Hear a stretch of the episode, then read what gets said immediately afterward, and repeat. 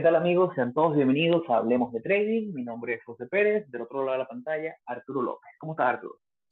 Hola José, ¿cómo estás? Bienvenidos a todos a otro episodio de Hablemos de Trading.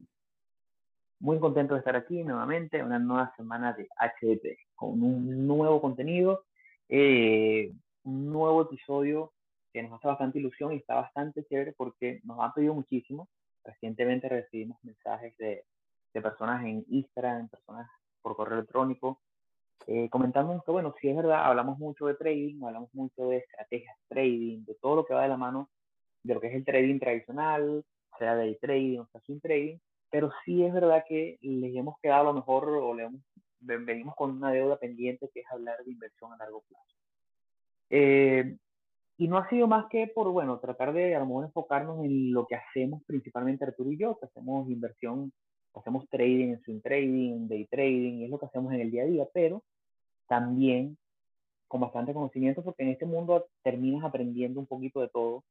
Eh, si ustedes, bueno, como, como las personas que han escuchado los primeros episodios sabrán, cuando comenzamos este, este podcast, estaba también con nosotros nuestro compañero Jeffrey Paredes, que su horizonte de inversión siempre fue más hacia largo plazo. Eh, y juntos trabajamos en su momento diseñando, yo hice trabajos para personas diseñando portafolios para largo plazo, un portafolio que sea solamente eh, una inversión con un horizonte de por lo menos uno o dos años. Y entendiendo que hay un mercado para eso, entendiendo que ustedes quieren saber, porque no necesariamente para invertir tienes que hacerlo de forma activa, no tienes que hacer un day trading sin trading para estar en los mercados. Puedes hacerlo de una forma pasiva, una forma que puedas de cierta forma diseñar un portafolio que cada mes vayas comprando o si tienes un capital ya puedas iniciar en los mercados eh, con una estrategia que sea de poco tiempo, que no necesites estar todas las semanas metido en el mercado, pero que te genere un ingreso eh, pasivo, por así decirlo. ¿no? Antes de arrancar el episodio del día de hoy, como siempre, ya que este episodio nace de esas dudas de ustedes, esos comentarios, esas sugerencias, les recordamos que estamos en todas las redes sociales, estamos en Instagram como arroba hablemos.de.trading, estamos en Twitter como arroba hablemos trading, nuestro correo electrónico correo.ht.com, así como en el link de Instagram encontrarán eh, este link le va a permitir suscribirse al newsletter semanal que viene saliendo, eh, ya tiene más de tres meses saliendo. Eh, está en nuestro canal de YouTube, Hablemos de Trading, donde eh, episodios donde tratamos de mostrar gráficas, episodios como los que vienen y muchos de los episodios pasados, donde hablamos de patrones, de gráficas o de estrategias. Es buenísimo que se vayan a YouTube para que lo vean y entiendan un poquito más visualmente de lo que estamos hablando. Y bueno, en Spotify, que es la cadena principal donde salimos. Eh, antes de arrancar, como siempre, Arturo, ¿qué opinas de este episodio? Entendiendo que hay mucha gente que lo viene pidiendo hace rato y finalmente se concreta. Sí, bueno, yo, yo creo que es es súper importante y siempre lo hemos dicho y como que siempre lo pedimos porque creo que es muy valioso para nosotros ese, esa realimentación y ese feedback de parte de ustedes de, de bueno, ver qué contenido les, les gusta más, qué, porque eh, obviamente nosotros tenemos una idea de lo que queremos enseñarles, de lo que queremos mostrarles, pero también es importante saber, bueno, qué es lo que quieren ustedes. Entonces, justamente eh, yo creo que a mí me, me, encanta hacer este tipo de episodios porque vienen, viene de la motivación de, de, un, o sea, de la duda de muchos de ustedes con eh, este tipo de inversión que si no es bien, o sea, si no es eh, no es como el, el, el, tipo de estrategia que nosotros utilizamos, es muy importante conocer y es más, lo vamos a conversar durante el episodio, pero es, es un tipo de estrategia eh, que, que, a mucha gente le gusta, mucha gente piensa que debe ser necesaria la, la inversión a largo plazo, eh, o sea, de crear portafolios de, de inversión a largo plazo. Eh, y también eh, es algo que va de, muy de la mano del perfil de, de, de, cada uno, del perfil de inversionista de cada uno y del tiempo que tengas para, para poder, como el tiempo de pantalla, el tiempo que tengas para operar. Eh, y va muy de la mano con, con todo ese tipo de, de alternativas. Al, al, final yo creo que el, el tema de invertir eh, cualquier activo, nosotros porque hablamos más que todo de stocks, eh, pero el invertir en activos es muy importante eh, lo hemos comentado en muchos episodios, eh, pero, lo, pero creo que más, o sea, eh, o sea es, es, importante el, el, el, poder invertir, pero eh, lo que tenemos que hacer es no, o sea, adaptar el trading o adaptar las inversiones a nosotros, a nuestro perfil, a nuestro tiempo, a nuestro capital, a todo. eh, lo importante es empezar. O sea, al final yo creo que eso es lo, como, como lo más, eh, yo diría que es lo más importante, porque mucha gente dice, bueno, sí, yo no puedo ser un day trader porque yo no tengo, eh, yo no tengo el tiempo durante el día para, para operar, para estar 100% metido en las, en las pantallas. Sí, pues, es totalmente razonable y, es, y eso es la realidad de muchas personas. No puedo hacer swing trading porque no sé, porque no puedo ver tampoco semanalmente, porque viajo mucho, o sea, hay, mucha, o por el mismo tema del cambio de horario.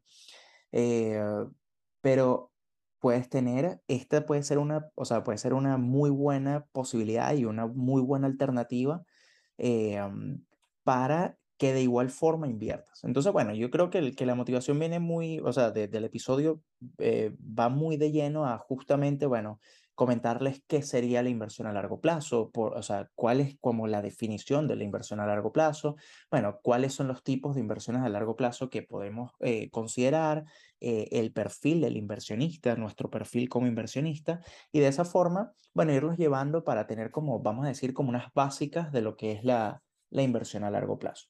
Así que eso, José. ¿Aló? Estaba muteado sin querer. Bueno, yo siempre recuerdo que eh, hablando de eso, de, esa de, mira, yo no puedo hacer day trading o swing trading por X razón. También está una razón muy válida, es que a lo mejor a ti te gusta tu trabajo, te gusta tu carrera y no quieres dedicarte a esto al 100%, pero sí quieres invertir porque, bueno, le hemos hablado muchísimo de los beneficios de invertir a, largo plazo, de los beneficios de ese interés compuesto que genera tu dinero. Eh, entonces, si tú eres una de esas personas, este es un episodio espectacular para ti. Eh, ¿Por qué? Porque, bueno, vamos a estar tocando todos estos puntos y te vamos a enseñar cómo desde el paso uno, porque, ok, estamos hablando de inversión a largo plazo y tú puedes decir, bueno, pero ¿cómo empiezo? ¿Cómo, cómo yo puedo eh, meterme de una? Y yo creo que la gente cree que para invertir a largo plazo lo primero que tienes que hacer es irte al broker, comprar eh, y comprar cualquier activo y ya das una inversión a largo plazo sin conocer cosas importantes como eso, el perfil de riesgo, tu horizonte, qué es lo que planeas hacer, qué activos quieres comprar. Creo que el principal punto antes de invertir, antes de colocar un dólar de tu dinero que, que sé que ha sido con esfuerzo que lo has conseguido, debes, se debe hacer algo que muy poca gente hace, pues, bueno, creo que principalmente en Latinoamérica y en, en, Europa, es que la gente necesita organizar sus finanzas personales. ¿Por qué es tan importante esto? Porque tú necesitas entender qué ganas, cuánto ganas, en qué se te va el dinero y cuánto te queda libre al final de cada mes para que a partir de ahí tú puedas identificar, ok, este es el dinero que yo me puedo permitir invertir todos los meses sin que me cree un hueco en mis gastos mensuales. ¿Por qué? Porque, bueno, si tú te ganas hoy por hoy mil euros, por decir un número, o mil dólares, eh, y tienes un gasto de renta de 500 euros, es irreal decir, bueno, ok, yo quiero invertir 500 dólares mensuales. Ok, podemos diseñar un plan para que eventualmente ganes más dinero o tengas un segundo trabajo y te permita hacerlo eso, pero por los momentos, lo que yo recomendaría, iniciando en este momento, es que te sientes y digas, bueno, tengo un ingreso de X monto. Vamos a suponer que te ganas estos mil dólares. Tienes un, un ingreso eh, o una responsabilidad mensual de 500 dólares en renta, una responsabilidad mensual de 100 dólares en comida, 100 dólares en seguros, ya están quedando 300 dólares. Y 100 dólares adicionales en gastos básicos. Estoy haciendo obviamente un ejemplo muy a. Decimos que al final del mes te quedan 200 dólares líquidos. Ok, ¿cuánto de estos 200 dólares te puedes permitir directamente invertir? ¿Te sientes cómodo quedándote al final del mes con cero invirtiendo 200? Bueno, espectacular. ¿Crees que a lo mejor lo más conservador es invertir 100 de esos 200 para que te quede algo en el bolsillo o invertir 150? Más o menos para que tengas una buena estructura. Y una vez que tengas esto, una cosa que yo hago personalmente en finanzas personales es que yo tengo calculado cuánto gasto mensualmente, sé qué días se van a debitar de mi cuenta todos estos tipos de responsabilidades, renta, carro, seguro, comida, etcétera, y sé a qué día o qué fecha del mes yo voy a tener ya disponible lo que me puedo permitir invertir.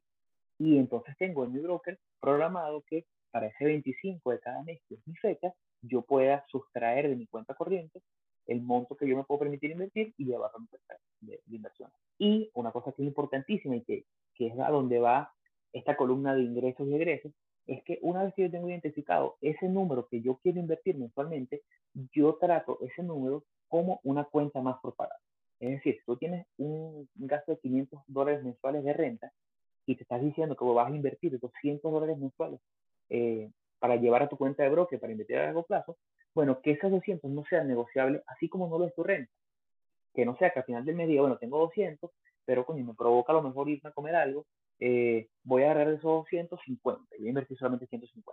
No, aquí realmente la disciplina es donde juega un papel fundamental y hay que ver esos 200 como otro gasto de renta o de seguro o otro de esos gastos mensuales que, es nego que no es negociable. Y poder decir, bueno, al final del mes no es que me quedan 200, es que después de esos 200 o de esos 150 que voy a invertir, lo que me queda es esto. Y que ese monto sea tu no negociable, porque estamos hablando de un monto que eventualmente te va a comprar la tranquilidad para tu retiro. yo, bueno, yo con, o sea, es más, hasta podríamos hacer un episodio, no sé si, si les gustaría, ahí nos podrían, nos podrían escribir al correo eh, o al Instagram, a donde ustedes quieran, de, bueno, de si en dado caso eh, hacer algún episodio como de, de, de bueno, de, de, finanzas personales o de educación financiera personal, por decirlo de alguna forma. Eh, porque hay muchas estrategias, a mí eh, en particular José hace esto, pero eh, yo hago algo, ah, o sea, hago algo un poco diferente. A mí cada vez que cae el sueldo a fin de mes, yo automáticamente aparto, el, aparto un, un monto antes de empezar a pagar cualquier cosa, yo aparto un monto y ese monto es mi ahorro mensual. entonces, claro, no sé si, si yo eh, mi, mi, monto, o sea, si a mí me pagan mil dólares mensuales, eh, automáticamente yo saco, ponte 200 dólares y esos 200 dólares, o sea, mi sueldo en vez de haberme llegado mil, me llegan 800, porque efectivamente yo ya saqué una parte para ahorro. ¿Y es por qué? Porque en una oportunidad yo leí un libro, y yo sé que esto no tiene mucho que ver con el, con, con el episodio, pero eh, a mí me quedó muy, muy grabada la frase de págate a ti primero. Eh, y yo a partir de eso, para mí es esencial primero, primero eh, o sea, sacar dinero para ahorro, que parte de ese ahorro se va para ciertas cosas, o sea, no es todo para el trading, no es todo para las inversiones, sino ahí hay ahorro para muchas cosas, inclusive si me quiero ir de viaje, si quiero comprar algo, o sea, eh, es un monto de ahorro que ya yo tengo específico para, para lo que voy a utilizar. Y yo realmente lo que hago es que anualmente ese, esa cantidad de plata yo la, la, la, o sea, la, la, transfiero a, bueno, si es para mi cuenta de trading, transfiero la parte que es para la cuenta de trading, si es para vacaciones, bueno, lo que tengo ya establecido para vacaciones y así. Eh, pero yo creo que es muy importante lo que comenta José en, en, primer lugar. Uno tiene que saber la realidad de cada, de cada uno, o sea, conocer cuál es nuestra realidad, cómo estamos actualmente hoy y ser muy sinceros con eso, o sea, ser muy sincero y no solamente eh, muy sincero, sino crudo y, y como establecer bien la, los, el, mm, los gastos, todo lo que son ingresos y egresos eh, personales, de forma tal de que puedas tener un buen horizonte de cuánto, está, de cuánto, puedes, eh, de cuánto puedes ahorrar para tus inversiones. las estrategias, las técnicas, las podríamos hablar en, en, en otro episodio, pero fundamental es eso, es, bueno, crear esa, como esa conciencia y crear como ese, ese hábito de, eh, así como José tiene su, su planilla donde él eh, toma los, sus gastos personales, ingresos y egresos, yo tengo la mía. Eh, y claro, cada una es, yo no he visto la de José, José no he visto la mía, pero imagino que tienen estructuras similares en sentido del, del, de los de las columnas y de las filas que tienen, pero al final es adaptarla a uno mismo, como todo, como el diario de trading, como el plan, como todo, eh, adaptarlo a la forma o a la personalidad de cada uno. Pero es muy importante este, este primer paso.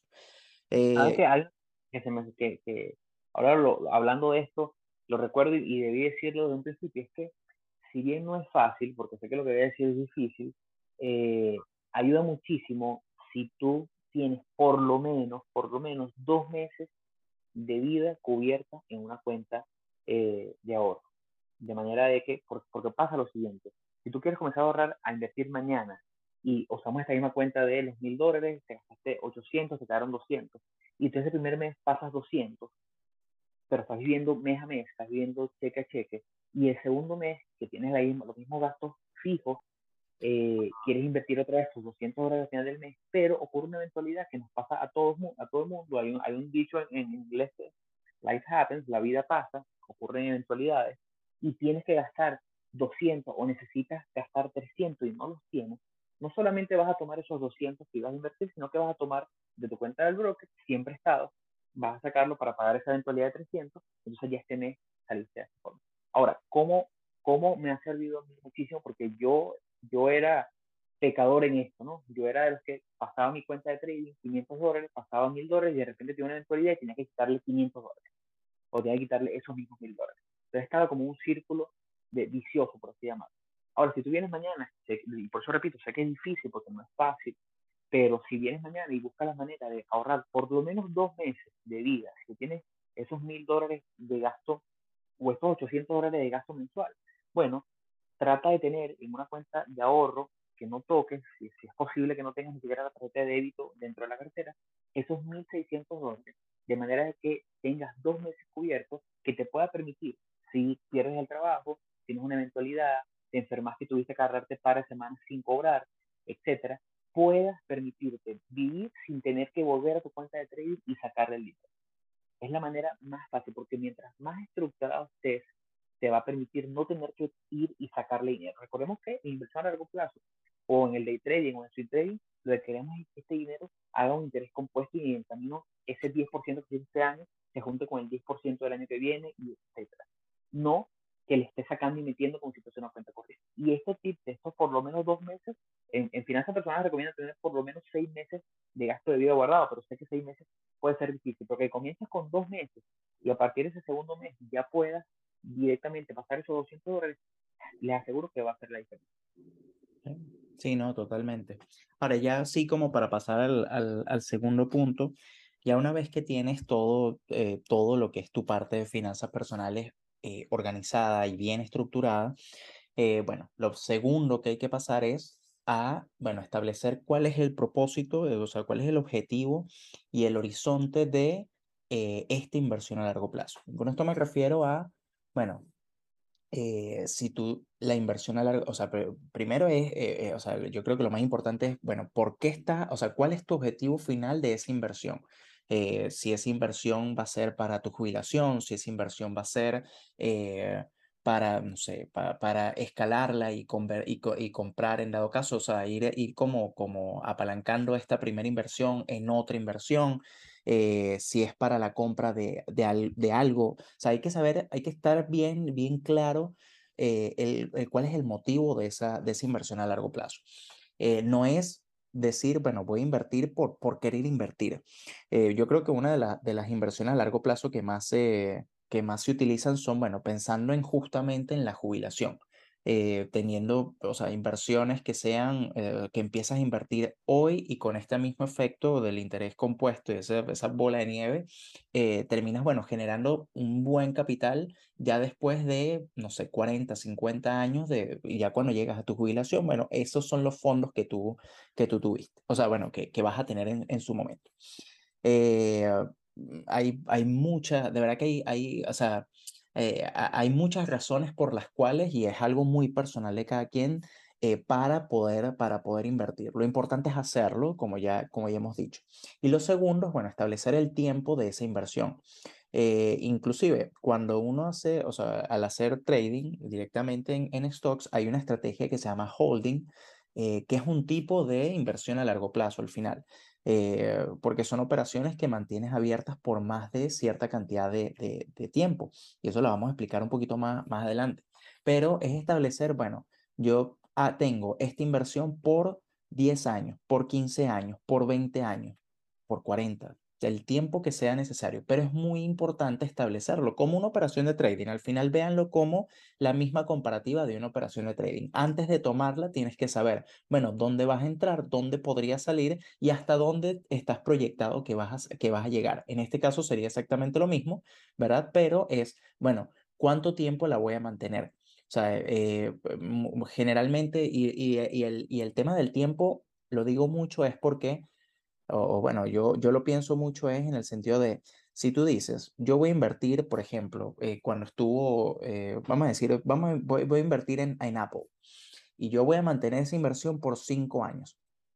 Tú en esos cinco años, ¿verdad? El movimiento del precio va a ser, o sea, el, el precio se va a mover.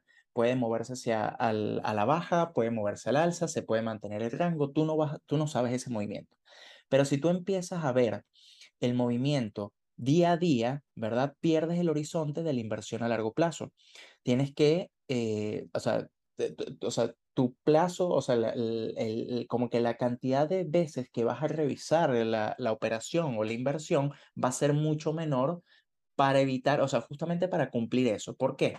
Porque lo que vas a ver es que pueden haber temporadas en las que van a haber caídas del precio, ¿verdad? Van a haber temporadas en las que va, el precio va a estar subiendo. Entonces, todo ese tipo de cosas están contempladas dentro de ese, dentro de ese mismo, o sea, de ese mismo time frame que tú te estás colocando o ese tiempo eh, para tu inversión. Y no sé si, si, me estoy, si me estoy explicando, José, no sé si, si, si, lo, si, me, si me entiendes. Sí, no, totalmente, totalmente. Se entiende porque la gente que, si tienes un, un, panorama de inversión de cinco años en una acción o en un índice, tienes que entender, o eso te va a ayudar a saber que, bueno, si tienes un día donde el precio cayó 5%, bueno, no pasa nada porque mi horizonte no es a un día ni a una semana, es a cinco años. Claro. Y es exactamente lo mismo que verlo como en las temporalidades de las, en, con las velas. Eh, o sea, puede, ser un, un, buen ejemplo de, véanlo como que, bueno, ese, esa o sea, ese tiempo de inversión que tú estás colocando son, es, bueno, es una temporalidad superior. Entonces, imagínate una vela de un año que todavía no ha cerrado, entonces tú no puedes tomar decisión sin que la vela ya se haya completado. Eh, la vela se va a mover, va a tener una cola inferior, va a tener una cola superior, pero no sabes en qué valor va, va a cerrar y no puedes tomar como decisiones sobre, o sea, si tú estás tomando operaciones y esto, y eh, aquí estoy, esto es, esto es yendo al ejemplo, si tú estás tomando operaciones en temporalidad diaria, ¿verdad? Tus decisiones de, de cierre, de apertura, de compra, venta, van a ser en esa temporalidad diaria. Si tú te vas a temporalidad eh, de 5 minutos o de 15 minutos y ves debilidad en esa temporalidad, no, o sea, no, no vas a tomar decisiones sobre esas velas porque tu temporalidad donde estás operando es en diario. Entonces es lo mismo con esto. Eh, no puedes estar, o sea, eh, si, tu tiempo de la inversión a largo plazo es para 5 o 10 años, bueno, van a haber caídas del precio, van a haber movimientos, pero no es el movimiento final que tiene. Ojo, igual hay que, hay que, ahí hay que aclarar que igual, aunque tengas eh, inversiones a largo plazo, uno tiene que eh, mm, gestionar el riesgo. O sea, lo que voy es que igual, independientemente de eso, eh, uno tiene que, o sea, tener en, en, su plan y en su estrategia, bueno, un porcentaje máximo de lo que voy a perder de mi capital, porque es igual, es lo mismo que, que al final cuando, cuando, cuando, cuando inviertes y haces trading generalmente. O sea, uno tiene que tener todo ese tipo de, de, planificación, lo tienes que tener eh, escrito, lo tienes que saber, o sea, tienes que saber antes de tomar la decisión de, de comprar. Yo, yo creo que, que la mejor forma de, de, a lo mejor, bueno, no sé si decir entender o, visualizar tu punto, eh, con lo, que hablabas hace poco, es que no haces nada comprando, invirtiendo a largo plazo, comprando en velas semanales y en el momento que compras, después te vas a velas de un minuto. Claro. Y vas a ver una caída y te vas a sentir perturbado, porque obviamente es nuestro horizonte es al año, a los dos años, a los cinco años, no tiene ningún sentido que te vayas a temporalidades tan bajas. Yo creo que con esto pegamos ahora la parte de estrategia, que la parte de estrategia no la vamos a desarrollar tanto porque queremos después hablar a profundidad porque vamos a hacer episodios de construcción de portafolio. Eh, construcción de portafolios en base a acciones, a ETFs, a dividendos, a, bonos, a commodities. Pero básicamente, una vez que entendiste ya tus finanzas personales, una vez que entendiste o que definiste tu, tu horizonte de inversión, porque dices, bueno, que yo quiero invertir a largo plazo con un horizonte de 10, 15, 20 años, que ojo, yo hablando de esto con un amigo recientemente me decía, mira, pero invertir a 20 años me parece demasiado lejos, porque 20 años parece mucho tiempo. Y bueno, pero es que primero, si no comienzas ahorita, 20 años pasan volando y en 20 años no tienes nada invertido. Y yo creo que es más factible pensar, bueno, tengo un dinero invertido 10 años que me genere tanto por ciento, que nunca vamos a saber exactamente cuánto es ese porcentaje, pero si nos vamos a, un, una inversión pasiva en SPY, que es el ETF que, que sigue el movimiento del índice Standard Poor's, estamos hablando de un rendimiento en promedio de 10% en los últimos 50 años. Entonces, bueno, si en los últimos 50 años rindió 50%, bueno, vamos a suponer que eso es más o menos lo que podemos apuntar en los siguientes 10 años. Eh, y en base a eso, vamos a identificar y saber, bueno, que yo voy a estar aquí 10, 15 años. Pero bueno, vamos a hablar un poquito rápidamente de las estrategias. Nosotros podemos eh, tratar como inversionista a largo plazo de construir un portafolio de acciones, el cual yo, en lo particular, si eres una persona que no está dada al swing trading, al day trading, o no estás tan en conocimiento de los mercados financieros, yo me alejaría un poco de este tipo de estrategia donde tú diversifiques tu dinero en 10 nombres, porque la realidad es que los mercados son muy cambiantes, no sabemos cómo va a estar el día de mercado que hoy es Apple, no sabemos cómo va, cómo va a estar dentro de 1, 2, 5 o 10 años. Hay que recordar que los grandes líderes de hace 10, 20 años ya no son los líderes hoy. Eh, eh, IBM hace 20 años era el líder, hoy no está ni siquiera en la, en la capitalización de las más grandes de la bolsa. Eh, hace 20 años las empresas de hidrocarburos como ExxonMobil, Chevron eran los grandes del mercado y del mundo, hoy en día no están dentro de los primeros 30. Entonces, es difícil que tú como inversionista pequeño, sin mayor conocimiento, puedas de cierta forma escoger un activo que creas que se va a comportar muy bien los siguientes 20 años. Yo particularmente, hay una entrevista de Jeff Bezos, el fundador de Amazon, donde dice, yo sé que Amazon dentro de los siguientes 30 o 40 años va a dejar de existir porque todo es cíclico. Así como estaba estándar Oil hace 100 años como el precursor de eh, la industria petrolera, ya hoy no existe. Entonces es difícil, ese es un tipo de estrategia que yo, por un inversionista a largo plazo, con poco conocimiento sobre los mercados, no la recomendaría. Eh, tratando de no, entrar mucho en, detalle. Sí recomendaría una estrategia de diversificación a través de ETF, una estrategia de diversificación a través de un ETF como SPY, que es un índice que básicamente se enfoca en las 502 empresas más grandes de la bolsa americana, donde tienes un promedio ponderado en valor de estas 500 empresas, donde cuando compras STF, cuando compras ese índice, no estás comprando una acción, sino 500 al mismo tiempo, y por eso es que él te ha dado un rendimiento de 10%, 11% en los últimos años. Porque cuando le va muy bien a Apple, pero le va muy mal a las otras 499 acciones, bueno, Apple aguanta un poquito y hace que el índice suba. Cuando le va a lo mejor mal a Apple y al sector, sector tecnológico, que fue el líder en los últimos 5 o 10 años, y le ha ido mal en los últimos, los últimos trimestres, vienen los otros sectores que están dentro de ese índice y toman un poquito la titularidad y hacen que el índice suba un poco. Entonces, en ese solo índice, en ese solo nombre, estás diversificando enormemente. Al mismo tiempo hay otras estrategias como portafolio de dividendo, donde a lo mejor no buscas apreciación en activos, sino que buscas ese flujo de caja que te da trimestralmente el pago de dividendo a las acciones. Ya vamos a tener un episodio sobre donde hablamos de eso. O un portafolio de bonos de la Reserva Federal Americana, que sabes que son lo más seguro posible porque básicamente su calificación de riesgo es la más baja porque tienes muy poco riesgo, estás apostando prácticamente a que el Estado americano es el que te va a pagar. Eh, el Estado americano no tiene historia de, de impagos, nunca ha entrado en default. Lo que pasa es que vas a apuntar a un retorno un poco menor. Estamos hablando de un retorno del 3 al 4% versus un ETF como el PY que te puede dar 10%. Pero todo va de la mano de tu perfil de inversionista y lo, con lo que te vas a sentir más cómodo depende de tu conocimiento. Claro. Sí, no, sí, sí, justamente, más bien, el, ah, obviamente eso lo, lo, vamos a conversar más, más adelante, el, el mismo tema del, eh, de, bueno, de, de cómo, de cómo eh, eh, crear esos portafolios. pero sí, yo comparto totalmente lo que, lo que tú comentas, José, de que quizás la manera más sencilla de invertir en stocks a largo plazo es, bueno, comprando un ETF, así como el SPY, el QQQ, pero no solamente eso, hay cualquier cantidad de, de, de ETFs donde, eh, que, que representa, o sea, que lo que hace el, ETF es que, bueno, engloba una cierta cantidad de, de, acciones de empresas, entonces estás, lo que estás haciendo es diversificando y estás haciendo, bueno, justamente lo que hace, eh, lo que harías tú en tu portafolio, o sea, si tú creas un portafolio de stocks, eh, pero lo estás creando, o sea, no, no tiene, o sea, lo, lo, que la diferencia está básicamente en, bueno, que tú escoges a dedo cuáles son las, las, las acciones en las que vas a invertir, en cambio en el ETF, claro, tú eh, quizás no conozcas todas las, las, las, acciones que están involucradas ahí, pero sí vas a conseguir una mayor diversificación.